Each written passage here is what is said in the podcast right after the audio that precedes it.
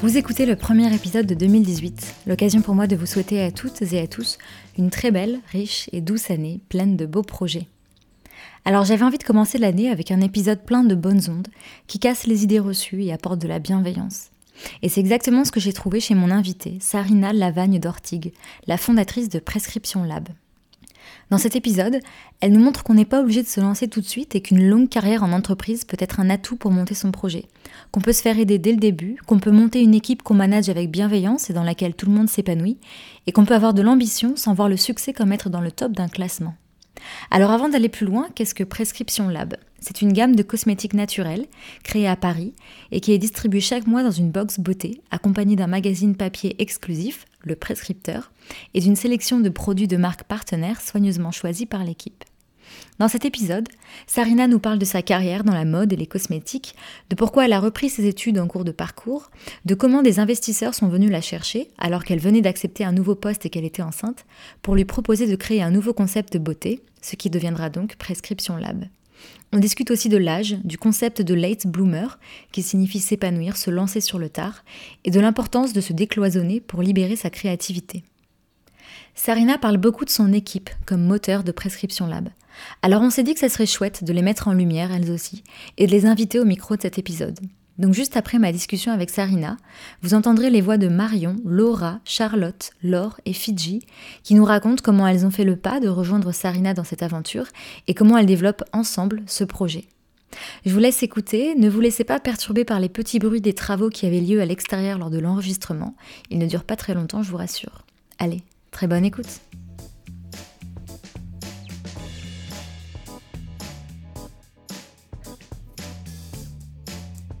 Bonjour Sarina. Bonjour Siam. Euh, J'aimerais commencer par te demander qu'est-ce que tu voulais faire quand tu étais plus jeune? Quand j'étais plus jeune, je rêvais d'être euh, archéologue. Mm-hmm. En fait, j'ai des parents qui étaient euh, très amateurs d'art et je pense qu'ils aimaient les beaux objets. Je sais pas, j'avais cette passion, euh, passion des, des objets anciens qui avaient vécu.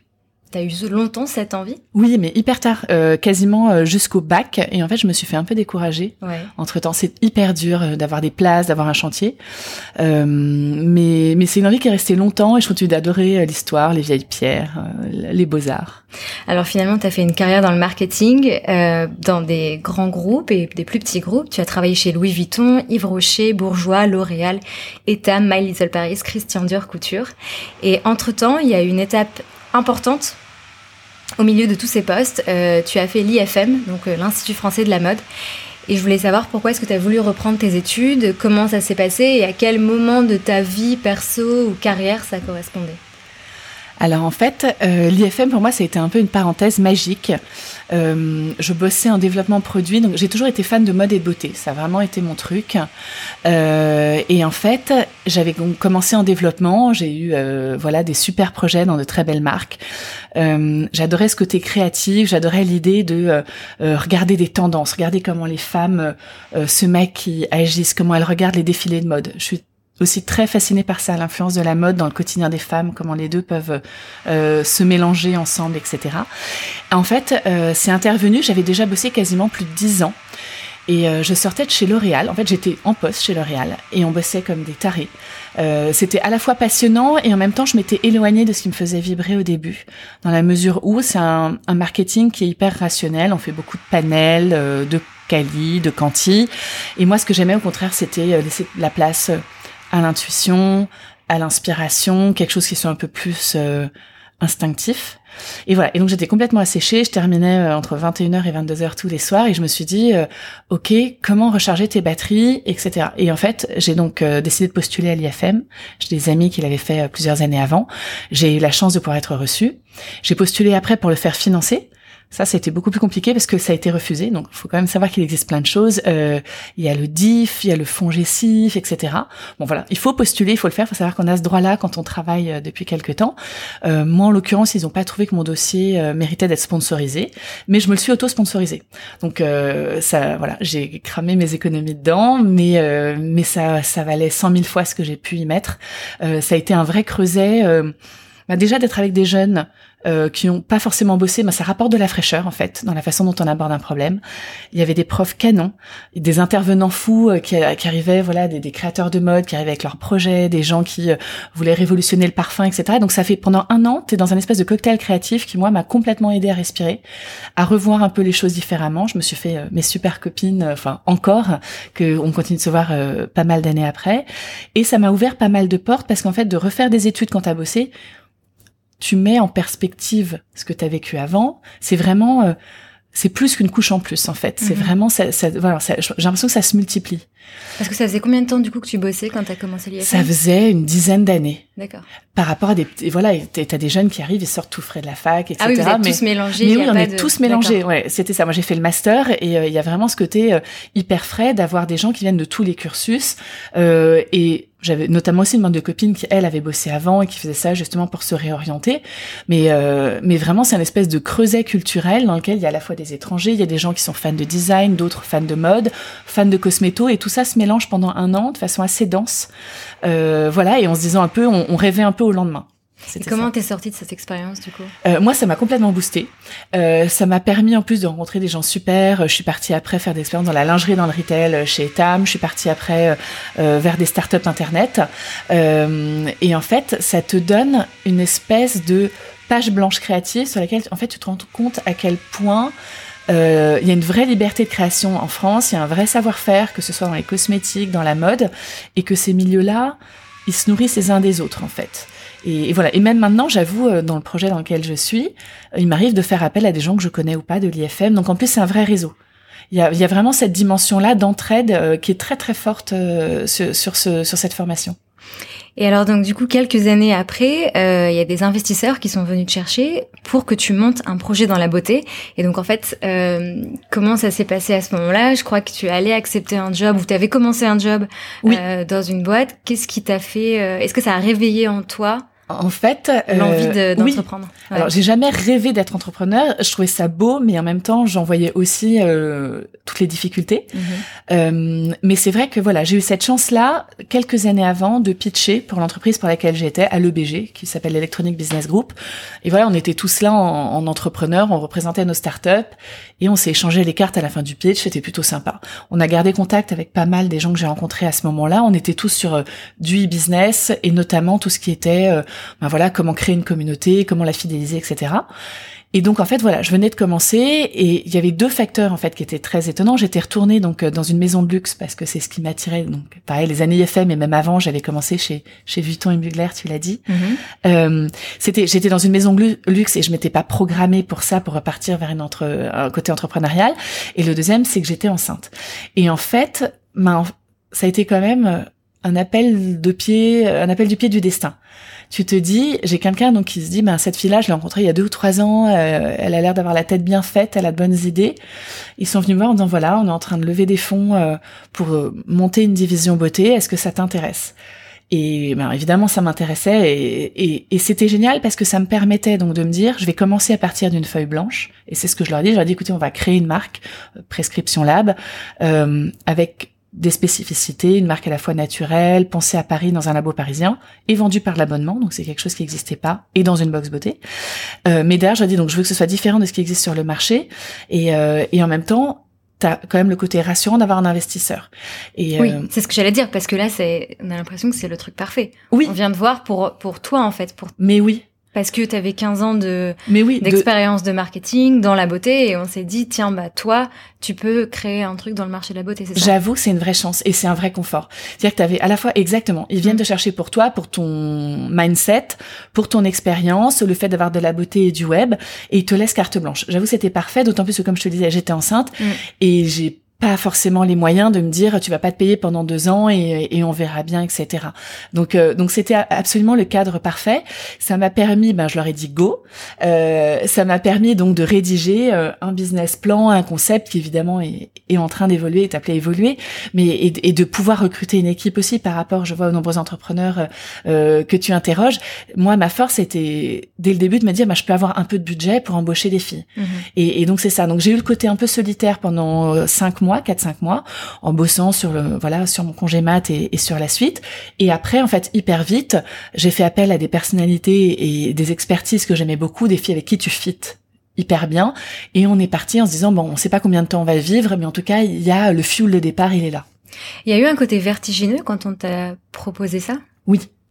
Parce que, ok, te dire, parce que là, on est en train de dire, c'est une chance, etc. Mais euh, demain, on te dit, lance un truc dans la beauté. Ouais, c'est chaud. Ok, on part d'où Je t'avoue que c'est un peu, alors vertigineux peut-être pas parce que, alors tu as la différence de certains euh, certains investisseurs ou, ou, certains entrepreneurs qui se lancent dans un domaine, ils ont une illusion ou une vision plus mm. qu'une illusion, tu vois. Mm.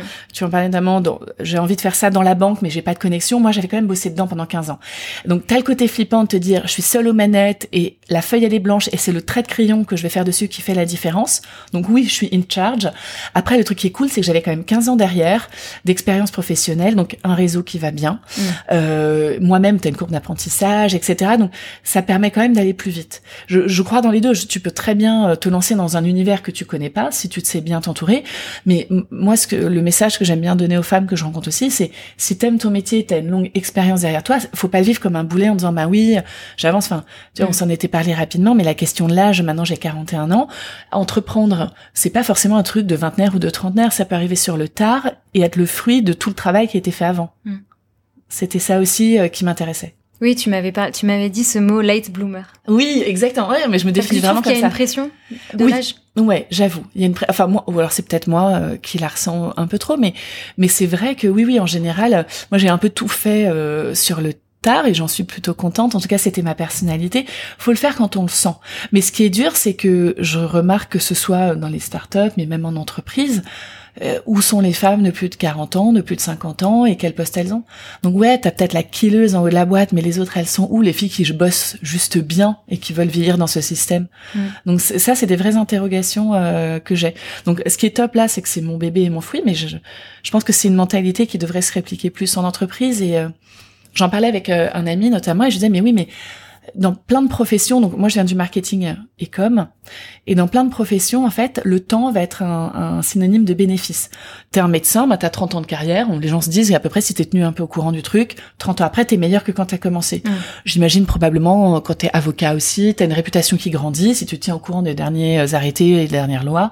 Alors qu'en fait, en marketing et en com, et j'imagine dans d'autres métiers, le temps joue contre toi. Tu vas vieillir, les gens disent ah ouais c'est la vieille du market, etc. Machin. Mm. Qu'est-ce qu'on en fait? Alors pas du tout. Si la fille elle, elle s'est tenue au courant, si elle sait un petit peu quand elle s'intéresse à l'ère du temps, etc. Il y a mille et une raisons qu'elle soit beaucoup plus forte après 10-15 ans de carrière que quand elle a commencé. Donc euh, c'est ça aussi c'est un, un, espèce de, de, de façon de penser qu'il va falloir euh, un peu euh, remuer en France, je pense. Et justement toi avec cette expérience que tu as eue du, du management, enfin en étant managé dans les boîtes où tu travaillais, quand toi tu t'es retrouvé à devoir recruter une team, comment comment t'as fait? Qu'est-ce que tu privilégiais? Quelle qualité tu cherchais? Comment ça s'est passé? Alors euh, c'est vrai que quand c'est ta team, mais ça c'est le luxe ultime. C'est ce, je dis souvent que le luxe ultime, c'était qu'on me dise de pouvoir tu choisis les gens avec qui tu bosses à 100%. Ça c'est vraiment canon, t'hérites pas euh, de X ou Y, etc. Mm.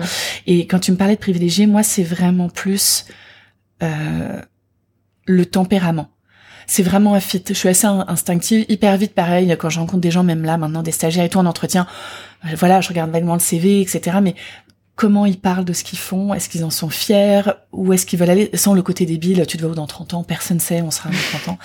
mais, euh, mais tu as vraiment, voilà, c'est un, fit de personnalité. Avec quelqu'un avec qui tu t'entends bien, tu peux faire des grandes choses, avec quelqu'un de brillantissime, avec qui ça fit pas, mais il y aura toujours un truc qui va gripper quelque part. Donc voilà. Et donc j'ai choisi des filles, euh, souvent je les ai croisées avant dans ma vie pro, ben, l'avantage aussi d'avoir roulé sa bosse. Euh, et puis surtout, c'était vraiment des filles de personnalité. Euh, je sais pas si on a vu, voilà, c'est vraiment les, les qualités principales, mais qui sont intuitives. Hein, je me fais pas une petite euh, checklist là-dessus.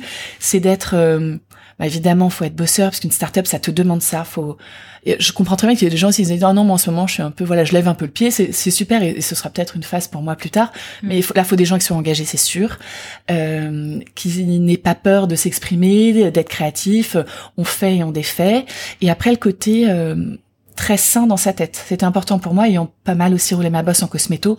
Tu vas avoir des personnalités plus ou moins compliquées, cosméto et ailleurs. Et en fait, euh, non, enfin, fallait pas de ouais, pas de diva, pas de trucs trop compliqués. On, on est six autour d'une table, on est tous ensemble dans le bateau et faut avoir le, la même ambition qui est assez saine. Et donc là, Prescription Lab, ça fait un peu plus d'un an, c'est ça? Mm-hmm. C'était une année rock'n'roll, je crois. Je crois que c'est toi qui as dit le mot rock'n'roll à un moment, donc je te, je te Non, c'était une année hyper rock'n'roll. À quel niveau euh, Tous. Euh, en fait, c'était rock'n'roll parce que notre métier euh, demande de la rapidité. Tous les mois, un nouveau produit parce qu'on fonctionne sur de l'abonnement. Donc l'idée, c'est de créer une marque naturelle et donc de tous les mois essayer de créer de la surprise avec un abonnement et un nouveau produit, donc challenger les labos pour suivre ce rythme. Donc voilà, ça a été très rock'n'roll au début pour trouver euh, ben, les premières marques partenaires aussi.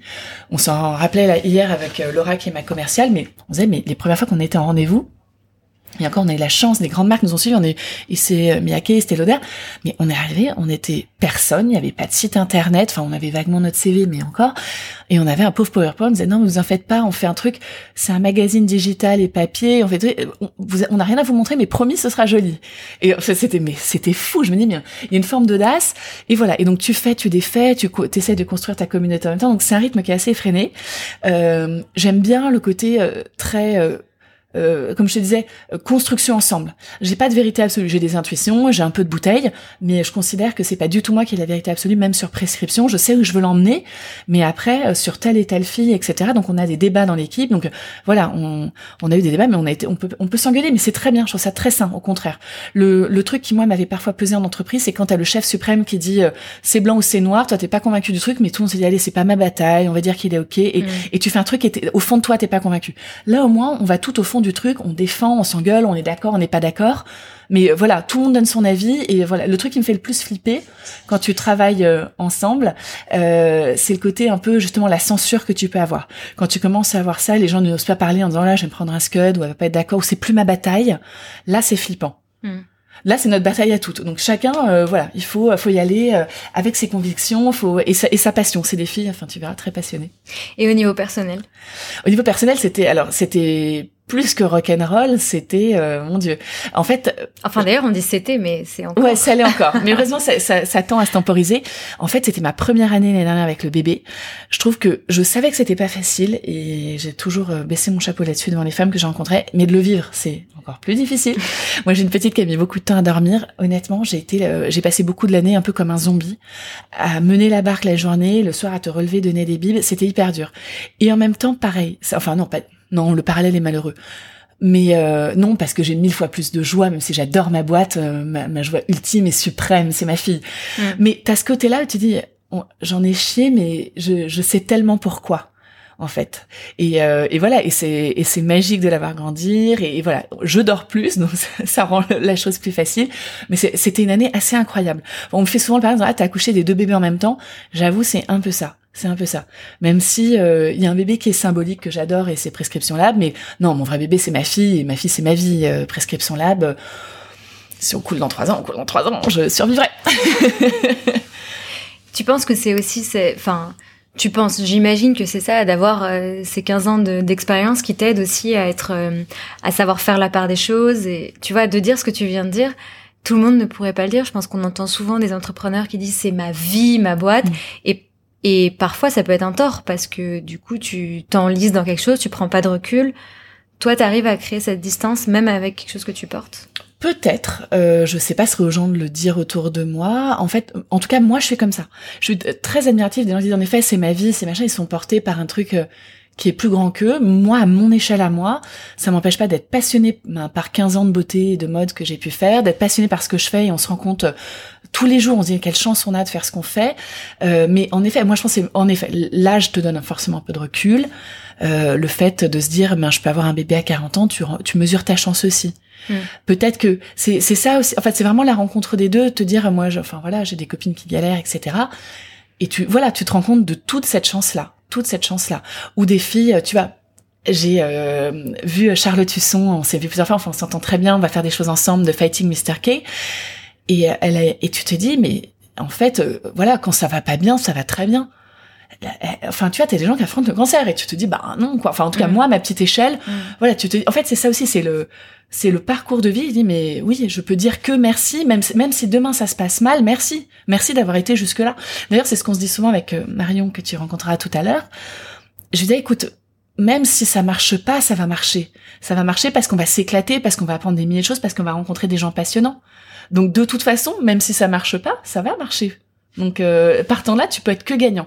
Mais à nouveau, je remets ça dans un contexte parce que j'ai la chance d'avoir des, entre- des entrepreneurs et des investisseurs qui sont venus me trouver et qui m'ont dit écoute on avance ensemble voilà euh, ton projet nous plaît Mm. je ce serait La chance, mais la, la pression aussi. la chance et la pression, oui, Parce qu'ils attendent de- Ouais, bien. c'est sûr qu'ils veulent des sous. Ouais. Euh, c'est légitime euh, et on avance bien. Donc pour le moment, j'ai envie de te dire, euh, tant mieux. Pour le moment, le, on n'est pas là où je pensais qu'on serait, mais c'est pas si mal. Donc je me dis, on continue, on avance, on y croit et ils y croient aussi. On en parlait là récemment, ils m'ont à nouveau témoigné de leur confiance. Donc euh, c'est encore un pari, bien sûr, le pari de la survie d'une entreprise. C'était euh, je sais plus qui qui disait trois quarts des startups s'effondrent au bout de 3-4 ans, je Mm. crois. Donc Mm. passons ce cap des 3-4 ans et on verra. En tout cas, pour le moment, les signaux sont bons. Mais à nouveau, j'ai cette chance-là d'avoir pu trouver des gens qui m'ont fait confiance. Et, euh, et voilà, et j'aurai une petite et, et, et pas de salaire. Peut-être que j'aurai un discours différent en disant non, c'est ma vie, il faut que ça marche. Parce que après, ça met le reste en danger. Mm. C'est, c'est ça. Mais, mais c'est aussi quelque chose à faire, euh, je pense, à faire passer comme message euh, à, à plein de monde. C'est commencer peut-être par, euh, par du love money, commencer à rencontrer des gens autour quand vous avez un projet. Si vous avez la force, et je rencontre aussi beaucoup des femmes entrepreneurs qui se lancent toutes seules et c'est génial, mais si vous n'avez pas la force, regardez autour de vous comment demander de l'aide. Il y a aussi des gens qui veulent, en effet, se dire, je prends un pari avec cette personne, Mm. mais ce pari, s'il est gagnant, et ben, tout le monde sera content. C'est un peu le, le deal qu'on a. Et j'ai envie de te demander, t'étais comment en entreprise? Est-ce que tu... Parce que j'ai l'impression que là, du coup, que t'as trouvé ta fibre entrepreneuriale assez Ouais. rapidement, même si tu dis Ouais. que tu rêvais pas d'être entrepreneur. Mais comment t'étais en entreprise? Ah, c'est difficile. Non, ce que j'ai bien aimé en entreprise, c'est euh, j'ai eu euh, quelques fois des chefs géniaux, pas tout le temps, mais quelques fois. C'est les moyens que tu peux avoir qui nous manquent parfois euh, cruellement, il faut le dire.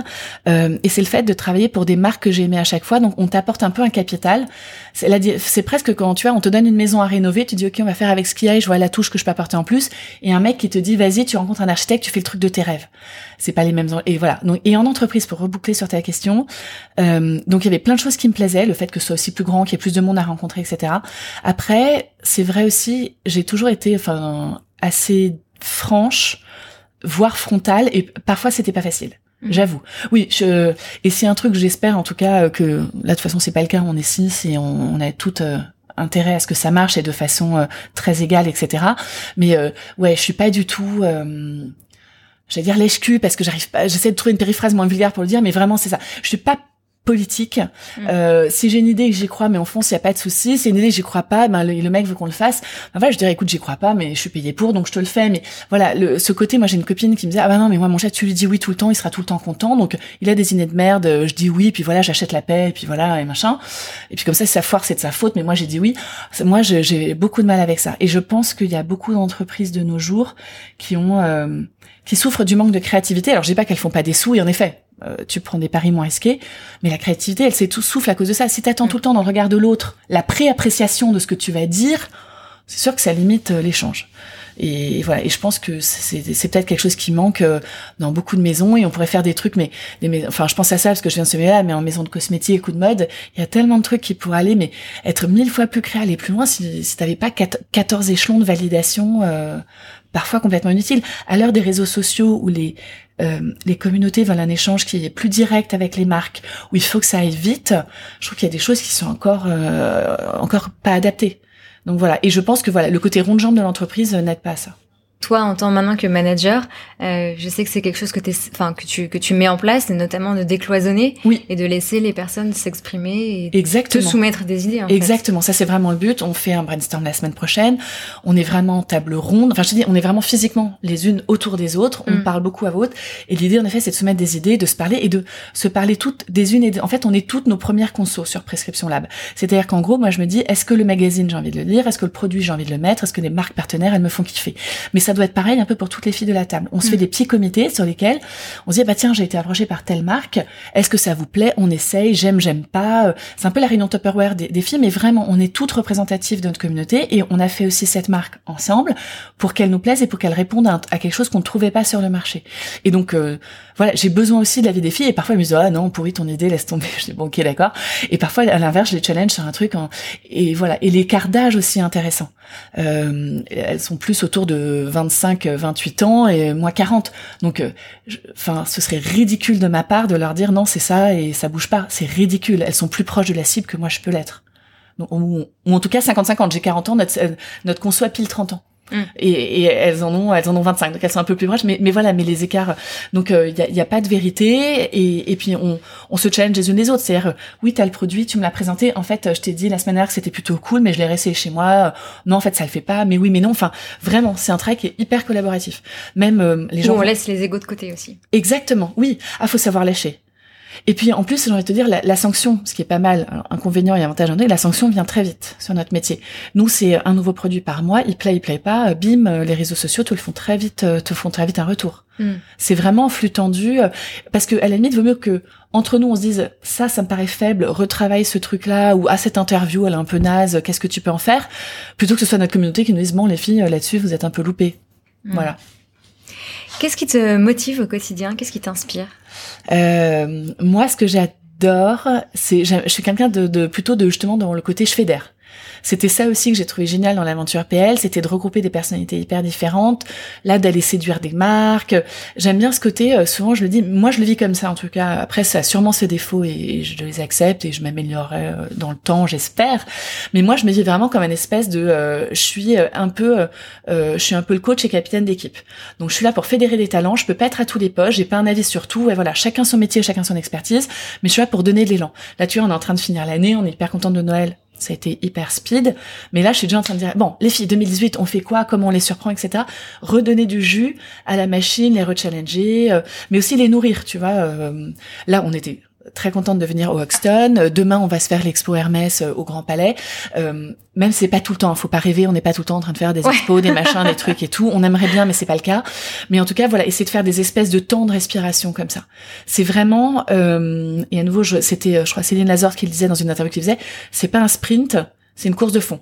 Et nous, c'est même pire, c'est même un saut d'obstacle. C'est-à-dire que chaque mois, tac, un nouveau produit qui séduit, un nouvel événement, une nouvelle personnalité qu'on met en avant. Et hop, le mois d'après, tu recommences. Et est-ce que tu réussis à? Et est-ce que tu réussis euh, Est-ce que tu réussis à, à fédérer autour de toi? Est-ce que les filles se disent, euh, ben, c'est bien ce qu'elles font et, j'ai envie d'acheter? Une dernière question. Euh, quelle est ta vision du succès? Ah, c'est dur ça. la vision du succès, pour moi, elle, alors c'est pas forcément. Alors d'ailleurs, si ça amène à ça, c'est pas forcément un succès. Pour moi, c'est pas euh, plus gros, plus beau. D'ailleurs, je dis souvent parce que je suis souvent challengée par des, des gens dans des grandes maisons de cosmétiques qui me disent mais euh, c'est quoi votre limite? Vous voulez aller jusqu'où? Parce qu'avec votre fonctionnement table ronde et tout, je dis mais moi je veux pas du tout devenir euh, Chanel Guerlain. Euh, j'aurais, c'est des très belles maisons, mais c'est pas nous. Nous, on a vocation à pas devenir énorme. donc le succès, en tout cas, pour moi, c'est d'être, c'est une forme de sérénité. Le succès, c'est de se dire je fais quelque chose qui me plaît tous les jours et je me lève le matin et j'emmène des gens dans l'aventure, que ce soit des clients ou des filles avec qui je bosse ou des marques, ça m'éclate et ça répond à un besoin, c'est économiquement viable. Mais je me dis pas, euh, tu vas avoir besoin d'être dans le top 10 des marques de cosméto en France. Je veux que ce soit euh, euh, quelque chose avec lequel on se sente bien. Tu vois, là, parfois, on a, on a laissé tomber des deals sur lesquels on n'était pas à l'aise. On aurait pu faire plus de sous, etc. En disant, ben non, c'est pas nous. Je pense qu'il faut, c'est bien aussi de savoir lâcher. C'est de se dire, ben où est-ce que je suis, une... intégrité, le mot est peut-être fort, ça fait un peu, où est-ce que je suis bien, en fait? C'est ça, la sérénité par rapport aux décisions que tu prends. Après, tu peux t'arranger avec toi, avec les chiffres, avec ton envie de. Là, pour le moment, on est encore euh, en mode de survie, donc on a forcément envie de grandir. Donc, quand on sera, on aura passé ce cap-là de se mm. dire euh, où est-ce qu'on est, voilà, les fameux 3-4 ans, est-ce qu'on est viable économiquement, est-ce que mon actionnaire est content et tout. Ça, c'est sûr, ce sera une première euh, première étape. Et après, voilà, c'est ça le succès, de se dire, je suis bien dans mon boulot, mon équipe elle est bien, j'arrive à garder une vie privée, voilà, une, une, vie privée à moi et qui m'éclate. Là, tu vois, le truc qui m'a un peu manqué cette année, mais voilà, c'était pas de faire. J'aurais bien aimé faire plus d'expos. je me nourris plutôt de ça en général, et là entre le bébé et la boîte, mais impossible. Voilà, se dégager cette respiration là, mais c'est pas. oui, sky is the limit, mais s'arrêter avant, c'est bien aussi. Merci beaucoup, Sarina. Merci, Siam. À bientôt. À bientôt. Comme je vous le disais en intro, je vous laisse maintenant découvrir l'équipe de Sarina. Marion, responsable marketing, et Laura, responsable commercial et partenariat dans un premier temps. Puis Charlotte, responsable éditorial, Fidji, photographe, et Laure, directrice artistique, à qui je demande quand et pourquoi elles ont rejoint l'aventure Prescription Lab, ce que ça fait pour certaines de passer d'un grand groupe à une petite équipe dans laquelle on est les premières employées, et de comment elles travaillent ensemble. Si vous avez envie de rejoindre une aventure entrepreneuriale ou si vous souhaitez recruter, j'espère que cela vous donnera de l'inspiration. Bonne écoute Bonjour Marion, bonjour Laura. Bonjour. Donc vous faites toutes les deux partie de la team Prescription Lab et on a entendu euh, Sarina juste avant nous dire que elle avait recruté sa team et donc elle vous a forcément contacté. Qu'est-ce qu'elle vous a dit et qu'est-ce qui vous a donné envie de rejoindre le projet? Laura, peut-être que tu veux commencer. Alors moi, j'ai euh, effectivement été contactée par une de mes amies qui connaissait Sarina. Et euh, Sarina avait publié une offre pour rechercher euh, The responsable commercial et partenariat.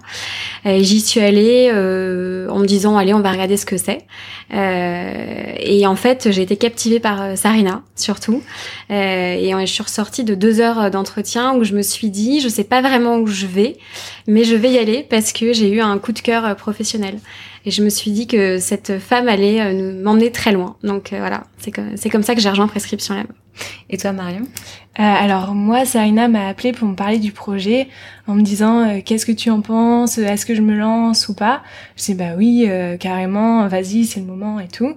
Et nous, on avait déjà travaillé ensemble dans un précédent job. Et du coup, à la fin de la conversation, elle me dit non mais en fait la question c'est on y va ensemble ou pas? Et du coup, je dis ah ouais bah oui carrément, on y va, on se lance. Laura, toi, tu venais d'un grand groupe.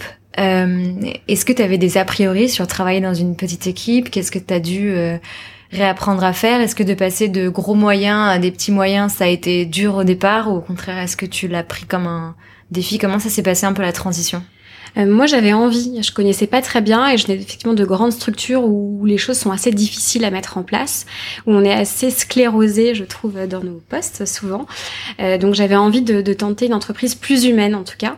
Euh, et, et, donc, j'avais pas beaucoup d'a priori, mais j'étais volontaire et j'ai trouvé effectivement que j'ai trouvé, en tout cas euh, chez Prescription Lab, euh, ce côté très très humain, interactif, une rapidité de la prise de décision.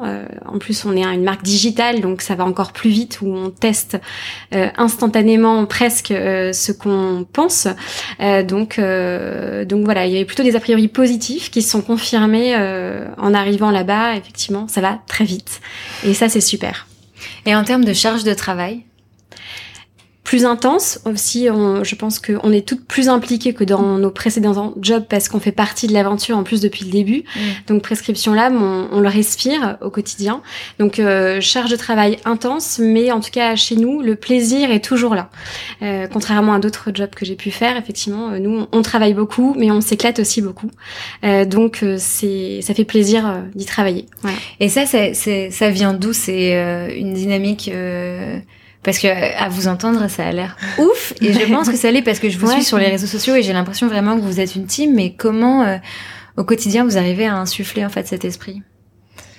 Euh, Je pense que c'est un tout. Je pense que c'est des personnalités qui se complètent bien. Je pense que, comme dit Laura, effectivement, on travaille beaucoup, mais en fait, on est aussi beaucoup agile. Donc, on est euh, chacune un peu sur notre partie. Finalement, on, on crée à partir d'une page blanche, donc c'est une opportunité qu'on a rarement dans un job. Et du coup, on, on, sait quand il faut travailler. Et on sait aussi avoir des moments où, voilà, c'est juste de la respiration, où, on s'éclate. Et comme on est euh, six autour d'une table, bah, c'est vrai qu'on échange beaucoup.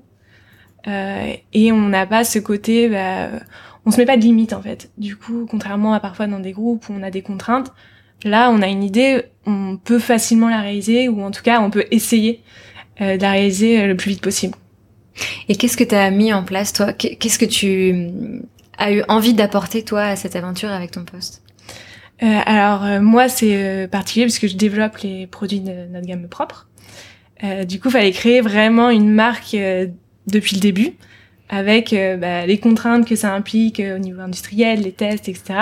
Mais aussi réussir en fait dès le début à, à avoir une dynamique de start-up avec les contraintes bah, de la cosmétique, c'est-à-dire de la crédibilité, de la confiance. Et pourtant, ça nous empêche pas de créer un produit tous les mois. Euh, même en bougeant un peu les lignes de l'industrie de la cosmétique, où on a l'impression qu'il faut tout le temps deux ans pour sortir un produit, alors qu'en vrai, euh, euh nous, on se met facilement d'accord entre nous et les produits sortent plutôt en huit mois et ça n'empêche pas d'avoir tous les tests cosmétiques possibles, inimaginables mmh, faits. Ouais. Euh, et en même temps, ça nous permet aussi d'être agile sur d'autres choses. Typiquement, on a voulu lancer un gommage au café et au sucre.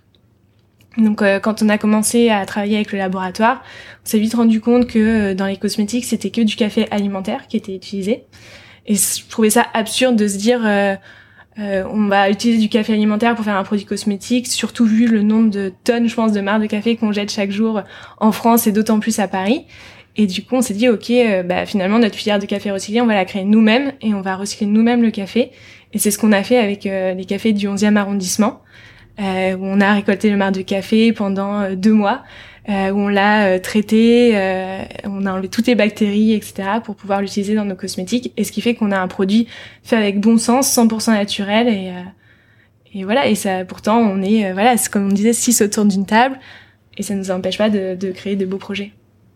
Et toi aussi, Laura, euh, de passer du coup, je te disais, d'un grand groupe à une plus petite structure, il a fallu euh, repartir de zéro, aller convaincre des marques euh, de vous suivre dans la box. tu te tirais les cheveux ou ça s'est passé comment les premières négos La première box c'était stressante. Ouais. Parce que on est arrivé en août et elle sortait en décembre, donc il fallait trouver en peu de temps des marques partenaires et puis en même temps des marques assez puissantes parce que on était tout nouveau, donc il fallait aussi que euh, qu'on soit légitimé assez vite.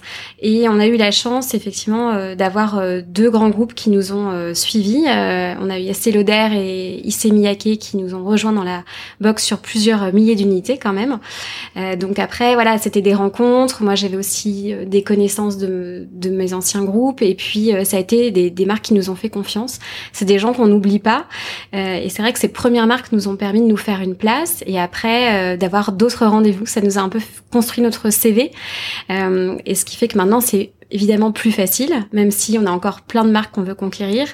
Euh, mais voilà, c'est vrai que même petit, euh, mais quand on est arrivé, on avait juste un PowerPoint, donc c'était, c'était, voilà, c'était, on a dû raconter une histoire et emmener des gens avec nous. Et, une fois que les premiers passagers sont montés, bah, ça va plus vite. Mais voilà. Je disais à Sarina, je sais plus si c'était dans le podcast ou en off, on met souvent la lumière sur les entrepreneurs, ceux qui lancent euh, le projet. Et en fait, euh, en discutant avec vous et même euh, avec les, les précédents podcasts que j'ai fait, on se rend compte que évidemment la team est là. Vous, vous vous sentez autant fondatrice de, de Prescription Lab en fait. ouais. Ouais, franchement, euh, nous on est là effectivement depuis le début euh, et on se sent euh, 100% prescription lab euh, et on se sent effectivement, euh, on, a créé tout ensemble, on a choisi mm. le nom, même si l'idée venait effectivement de Sarina, mais après on s'est toutes mis autour de la table pour choisir et on choisit ensemble les magazines, les marques partenaires qui nous rejoignent, le produit prescription lab. Donc c'est vraiment une marque qu'on a créée ensemble et qu'on continue de créer au jour le jour, toutes les six. Ouais. C'est vrai que je pense que au final, aucune marque se fait avec une seule personne.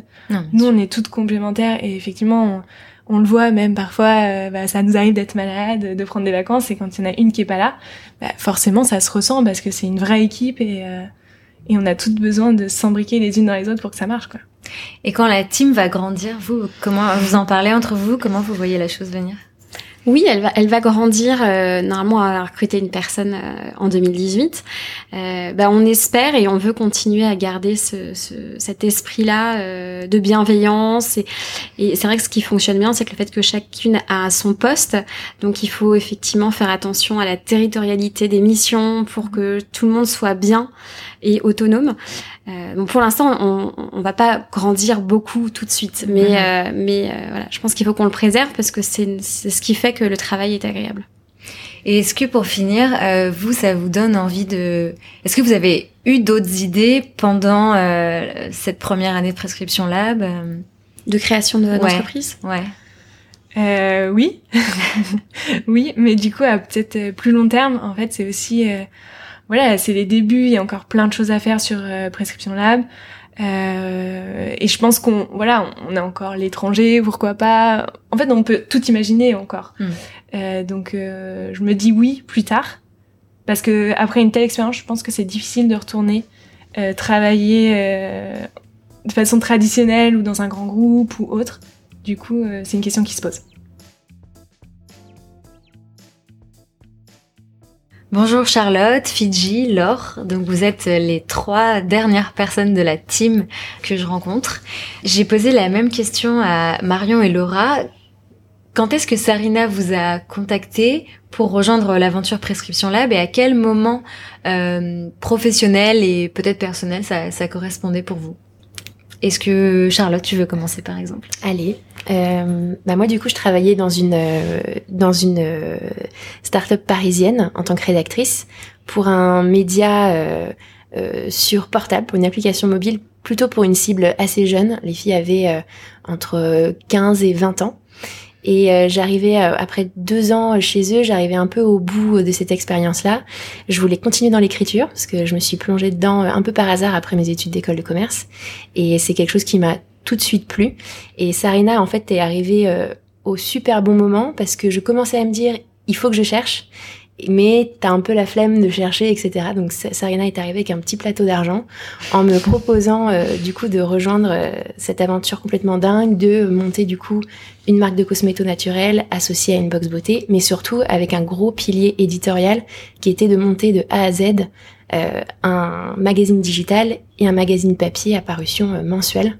Donc euh, tu penses bien que j'ai tout de suite sauté sur euh, l'occasion. Voilà. Donc c'était à la jeunesse du projet pour répondre à ta question, avant même qu'on démarre officiellement euh, dans la boîte. Voilà. Toi Fidji Alors euh, moi je suis arrivée un petit peu après, mais pareil c'était au début, mais j'ai dû arriver peut-être euh, quelques mois après que vous ayez commencé le projet. Je sais qu'elle m'a contacté, c'était en août, et, euh, et c'est pareil, c'est arrivé vraiment euh, au bon moment. J'étais freelance depuis un an et demi, et euh, je me demandais où est-ce que ça allait mener. Euh, bon j'avais des clients réguliers, mais c'est vrai que je cherchais quand même quelque chose de plus stable. Et, euh, et elle est arrivée, elle m'a proposé ça, et je me souviens, euh, elle me montrait les boards du projet. Et je, quand j'ai vu les boards, je savais qui avait fait ces boards-là. Et donc c'était la DA précédente, et avec qui je m'entendais très bien. Et toutes, euh, toutes les filles de l'équipe, euh, enfin elle m'a, parlé de toutes les filles qui étaient dans l'équipe, et c'est vrai que ça m'a tout de suite donné envie de, de les rejoindre. Et le projet avait l'air vraiment génial. Enfin ça m'a tout de suite parlé. Et, euh, et voilà. Donc du coup t'es passé de donc t'es plus freelance maintenant Alors non, je, je suis toujours freelance, donc je garde quand même mes clients. euh, J'ai des clients à moi euh, réguliers, autres. Et euh, mais il faut savoir que prescription, c'est quand même 75-80% euh, de mon travail. Je bosse, euh, je fais toutes leurs photos, donc euh, je bosse beaucoup, beaucoup pour eux. D'accord. Et toi alors? Alors moi j'ai rejoint l'équipe euh, en août dernier, donc euh, un an après euh, les filles. Euh, et du coup j'étais vraiment euh, dans un autre milieu, le milieu de la mode. Euh, j'ai bossé pendant quatre ans, euh, donc euh, à la fois dans des magazines. Euh, j'ai assisté des stylistes, j'ai assisté aussi à un directeur artistique en parallèle. Donc j'étais à, cheval entre euh, le graphisme et la mode. Et puis euh, au bout de, de quatre ans, voilà, euh, de freelance, j'avais aussi envie de me reposer dans une équipe, euh, d'essayer aussi de réintégrer des projets à plus long terme, de pouvoir suivre vraiment l'évolution d'un projet parce que ça pouvait être un peu frustrant en freelance. J'étais sur des défilés, voilà, donc des saisons assez courtes. Et euh, du coup, euh, voilà, j'avais envie de me reposer, euh, de réintégrer une équipe. Je commençais aussi à, à m'intéresser de plus en plus au milieu de la beauté parce que j'avais participé à des shootings photos pour euh, pour des magazines euh, spécialisés en nature morte. Et là, j'ai découvert plein plein de marques de cosmétiques, euh, voilà, toutes euh, plus belles les unes que que, que les autres et euh, hyper intéressantes. Ça me donnait vraiment envie de découvrir tout ce milieu. Et voilà, et j'ai rencontré l'équipe de prescription aussi au bon moment, je pense. Euh, voilà, c'était vraiment une évolution et une suite logique euh, après mes quatre ans de freelance. J'y suis depuis quatre mois et ça fait beaucoup plus longtemps déjà, j'ai l'impression. On est très contente qu'elle soit Ouais. avec nous. voilà, c'est. euh, Et donc vous, vous êtes plutôt, enfin toutes les trois, l'équipe euh, créative, je dirais. Mhm. Comment est-ce que vous travaillez ensemble? Est-ce qu'il y a un... Et en fait, comme vous avez créé cette, euh, cette équipe, il a fallu euh, inventer aussi une façon de travailler ensemble. S'harmoniser, Mmh, ouais. ouais. Alors c'est rigolo parce que c'est vrai qu'on on nous présente vachement comme euh, la team créa. Alors effectivement, ce sont nos métiers, Mm. mais on n'est pas euh, des espèces d'artistes perchés sur notre petite planète. non, mais c'est vrai parce qu'en fait notre première notre premier objectif, c'est quand même en fait de, de faire connaître la marque, euh, de la rendre suffisamment désirable pour que derrière Prescription Lab soit rentable et fasse vivre en fait déjà les filles qui bossent pour euh, ce Bien projet. Donc, euh, donc du coup, euh, voilà, on n'est pas non plus euh, voilà complètement à côté de nos chaussures à ce niveau-là. Ça, c'est l'image que les gens ont de l'équipe créa, mais Oui, Ouais, ça, moi, je vois ouais. très bien que c'est Ouais. ancré complètement dans la stratégie business. Bien. Exactement, On n'oublie pas exactement. qu'on a des impératifs, qu'on Ouais. vend des produits et qu'effectivement, il faut qu'on en vive. et C'est exactement ça. Mais en général, euh, donc ça commence par euh, un brief édito, enfin une. Oui, en fait, c'est vrai que chaque projet euh, qui, qui prend vie, c'est souvent en fait une, une mise en, image, euh, bah, déjà d'une intention marketing et d'une intention euh, commerciale. Donc ça peut être une opération de solde, le lancement de la de la nouvelle box euh, ou une box euh, collector. Là, on a des, on a une super collab qui va sortir avec Crème de la Mer. Bon, bah typiquement, il y a ce brief là qui tombe. Euh, moi, je vais mettre des mots en fait sur tout ça pour expliquer bah, qu'est-ce qu'on fait par exemple avec Crème de la Mer, qu'est-ce qu'on va mettre dans cette box, quel est le rituel d'exception qu'on va proposer aux clientes. Et du coup, là, c'est tout le travail de, de Laure et de Fidji de trouver en fait les bonnes images, les bonnes compositions et la bonne atmosphère qui va faire que le projet, en fait, il est cohérent de A à Z. Et c'est vraiment ça euh, qu'on essaye en fait de, de faire toutes les trois, c'est de rendre euh, le produit euh, euh, absolument cohérent. Je discutais avec euh, justement euh, Ramdan Touami, Mhm. donc, euh, et du coup que j'ai eu euh, la chance de rencontrer euh, pareil dans le cadre d'une interview.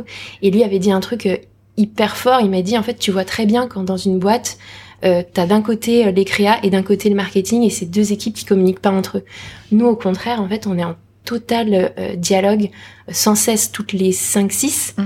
parce que justement on veut rendre la créa complètement cohérente avec le discours marketing de sorte que tu as un produit euh, bah, qui, qui, qui marche et qui parle quoi, qui a une histoire. Et euh, d'où vous tirez votre inspiration? J'imagine que vous passez des, je sais pas, des heures sur Pinterest, dans les expos. Comment, Pinterest. comment ça euh, se passe une grosse source d'inspiration. C'est un peu le Google amélioré. euh, C'est vrai qu'on va taper un mot, ça, ça fait le tri et il y a que de belles, des belles images qui sortent. Mais euh, oui, c'est vrai que ça va être, je pense, un peu, on a chacune un bagage créatif dont on va se servir. Et bon, après, Pinterest, c'est un outil, c'est plus pour Oui, mettre en outil. forme et Mhm. ça facilite. C'est vrai que Mhm. c'est rapide. Et vu qu'en général, on a des délais assez courts, on a beaucoup de projets, euh, beaucoup de choses en même temps, les box, le magazine. Donc euh, c'est vrai qu'en général, euh, Laure va faire un board d'inspiration.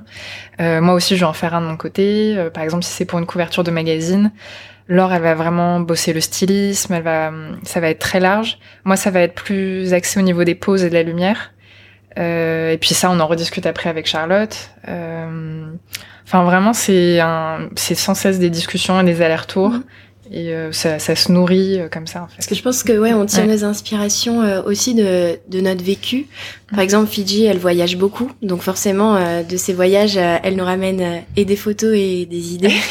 Euh, moi, clairement, euh, c'est aussi euh, le milieu duquel je viens, de la mode. Je pense que ça m'a apporté un œil ouais. un peu esthétique, un, un peu pointu. Euh, J'aime bien découvrir des jeunes créateurs, donc. Euh, ça, je pense que c'est aussi inconscient parfois. Mm. Et aussi beaucoup, je pense que ça vient de nos échanges, nos inspirations. Parfois, de nos discussions, on, on fait remonter euh, des souvenirs ou des, euh, des idées euh, auxquelles on n'aurait pas forcément pensé seul. D'où le besoin d'échanger aussi tout ensemble, tout le temps. C'est vrai que moi, j'ai- j'ai- j'aime bien demander aux filles qu'est-ce qu'elles pensent de mes, euh, de mes créas. Charlotte, elle aime bien aussi nous demander euh, quand elle a des, des petits, euh, des petits textes, nous les faire partager. Et, et voilà, on échange comme ça tout le temps. Parce que ce que- c'est vrai, ce qu'il faut pas oublier, c'est qu'en fait, tout est très artisanal, en mine Mm. de rien, même si on essaye de processiser au maximum, parce que la box, elle est mensuelle, et du coup, tous les mois, il faut délivrer le même type de, de produit. La même qualité d'image. Exactement. En fait, euh, chaque, euh, chaque mois, c'est quand même un nouveau défi. Euh, et c'est vrai que le, le magazine Le Prescripteur, le numéro papier, est probablement euh, le support qui nous, qui, qui est peut-être le plus créatif parce qu'il est très très libre. Sarina nous laisse pratiquement carte blanche dessus. Mm. On a une grande chance, on espère que ça, Ça, va durer. génial, ouais. Voilà, c'est- Mais du coup, pour te donner un exemple, euh, la, la couverture qu'on a travaillée là pour le mois de février, euh, j'étais en galère, je savais pas, je voulais, euh, je voulais absolument un homme sur cette couverture parce qu'il se trouve qu'on va parler beaucoup de la française et je me suis dit, ce serait génial qu'en fait ce soit un homme qui parle de la française que ce soit la française qui parle d'elle-même, tu vois. Et du coup, je cherchais, je trouvais pas, je me suis dit non plus, on n'est pas non plus très gros encore, donc je peux pas non plus taper dans des dans des mecs super connus, c'est tu vois, mhm. c'est difficile, il faut bien calibrer les choses.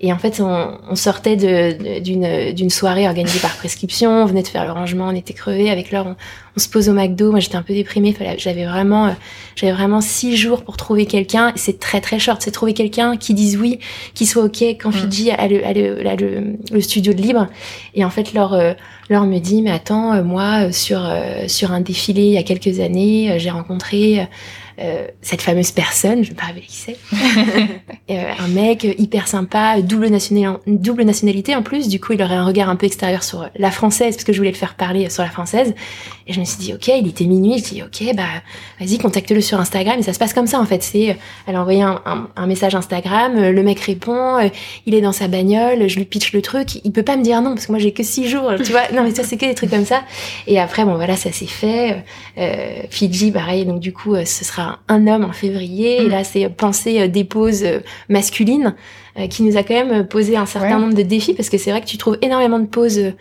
un peu cool, beauté, machin pour les nanas. Mais alors pour les mecs, pour avoir un truc un peu élégant, un peu hétéro.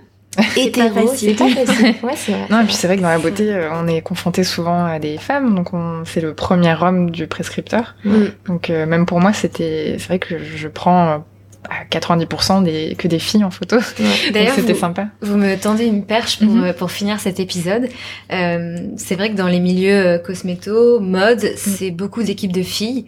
Il y a beaucoup de clichés sur les filles qui travaillent ensemble. Euh, alors euh, les plus médisants diront que ça piaille dans tous les mhm. sens euh, ou qu'il y a des, des rivalités. Honnêtement, comment vous le sentez? Est-ce que vous avez besoin Est-ce que vous avez l'impression que vous avez besoin de mixité dans l'équipe ou est-ce qu'il y a une juste une intelligence en fait qui fait que c'est un énorme cliché que les femmes se bah il y a Moshi. Il y a Moshi qui est le petit, mec. qui est le petit chien ouais, c'est la caution masculine de l'équipe. Ouais mais après c'est vrai que bah, je pense qu'on est vraiment bien tombé. Enfin, on est toutes euh, assez en harmonie. Euh, bah, on se parle beaucoup. Mm. Euh, en tout cas, moi, je ressens pas du tout. Euh, bon, après, je suis pas au bureau, donc c'est peut-être euh, plus à vous de répondre. Mm. Mais en fait, on vient toutes. Enfin, je pense, Laure, tu, tu diras si, si, je me trompe, mais on vient toutes de boîtes aussi qui étaient très très féminines, avec des ambiances assez compliquées, de mm. crépage de chignon. c'est pas les. Enfin voilà, c'était pas. Ça ne sert pas beaucoup notre sexe, justement, d'avoir ces bah, ces attitudes comme ça au bureau. Et je pense qu'on a toutes été entre guillemets traumatisées d'ambiance un peu euh, lourdingue au travail parce mhm. que voilà, trop féminine, mais dans le mauvais sens du terme. Et du coup, euh, nous, on a réussi pour l'instant, je touche du bois, mm. je pense à avoir euh, une sorte de dialogue permanent. Alors ça veut pas dire que ça clash, hein. bien sûr, bien sûr que ça clash. Quand c'est comme une cocotte minute, ça monte en pression et à un moment il faut, faut un peu décompresser. Donc un petit verre de, de, de spritz après le bureau et puis ça, et puis ça passe. C'est donc la clé de la réussite. ouais, ouais, Mais du coup, l'or qui est arrivée après coup, c'est peut-être elle qui peut plus s'en rendre compte. Bah, moi, venant de la mode, je suis pas forcément tomber dans des milieux euh, simples, mm. euh, avec des gens un peu euh, parfois un peu fous et un peu compliqués à gérer. Et d'ailleurs, c'est un, un, milieu mixte au final, et c'était pas forcément plus facile, quoi. Au, bien au contraire. et je pense que là, pour l'instant, on est on est vraiment bien et un bon équilibre. moi, c'est vrai quand j'ai quitté le milieu de la mode, c'était vraiment une de mes priorités de me dire j'ai envie de travailler dans une équipe vraiment soudée et bienveillante. Et c'est ce que j'ai trouvé en arrivant chez Prescription et je, je l'ai découvert au fur et à mesure. Donc c'est vraiment la cerise sur le gâteau. Euh, et euh, ouais, c'est, c'est, c'est, je pense qu'on a une très bonne entente. C'est pas toujours facile, mais euh, on arrive à trouver un bel équilibre euh, entre nous pour l'instant. Peut-être qu'un homme rejoindra l'équipe. On n'est pas du tout fermé. on n'est pas, fermé non plus. Mais, bah, merci beaucoup à vous trois. merci. À vous, merci. Merci beaucoup à Sarina pour sa confiance et pour avoir accepté mon invitation. Merci aussi à Marion, Laura, Charlotte, Fidji et Laure d'être venus partager leur expérience et à Gwendoline d'avoir organisé cet enregistrement qui a eu lieu à l'hôtel Hoxton, rue du Sentier à Paris. Vous pouvez suivre Prescription Lab sur Instagram, sur Facebook et vous faire plaisir en commandant la box sur prescriptionlab.com. Je vous mettrai toutes les infos en description de cet épisode et sur les réseaux sociaux de Génération XX. Rendez-vous la semaine prochaine pour un nouvel épisode. N'oubliez pas de vous abonner sur iTunes et à la newsletter sur générationxx.fr. Encore une très belle année à vous et à très vite. Salut